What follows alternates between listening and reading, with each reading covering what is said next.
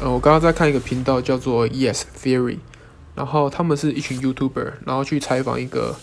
Wim Hof 传说中的冰人，然后那部影片叫做 Becoming Superhuman with Iceman Wim Hof。那他们那个那部影片就主要在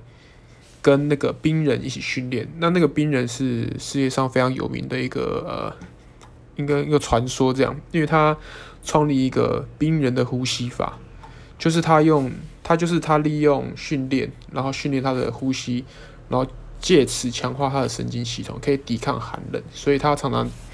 呃做那种呃雪地马拉松，但是是裸着上半身，或是在冰川里面游泳，这样就是他提倡说，这用这个用他教导的这个方法，可以帮助人远远离高血压、糖尿病、癌症或是忧郁症这样。那那本书叫做《冰人呼吸法》。